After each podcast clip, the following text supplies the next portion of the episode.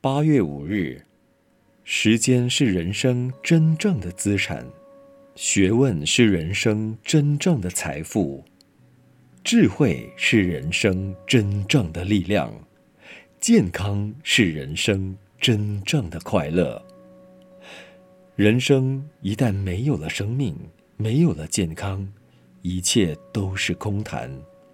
健康的重要由此可见。在佛教也有心理健康与身体健康疗法。在心理健康方面，要保持静心、宽心、慈心；在身体健康方面，要礼拜、行香、作物。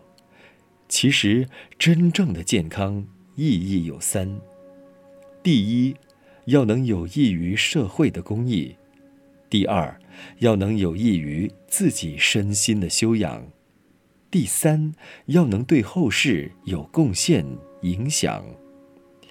现代的医学界不但利用基因来疗病、维护身体健康，甚至发展出基因复制牛、复制羊的现代新科技。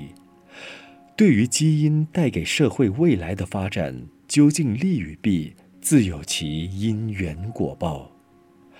我们身体的健康与不健康，也都在因缘果报之中。所以，五人生存在世间上，要懂得生命是受着因缘果报的影响。我们的健康乃至未来的幸与不幸，也都有因缘果报的关系。总之，健康乃人人所求，人人所希望。但是，吾人应该了解，健康不是神明所赐给，也不是金钱所能买得。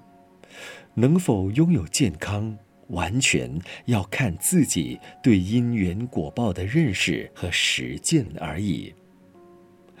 文思修，我们的健康乃至未来的幸与不幸，也都有因缘果报的关系。每日同一时段与您相约有声书香。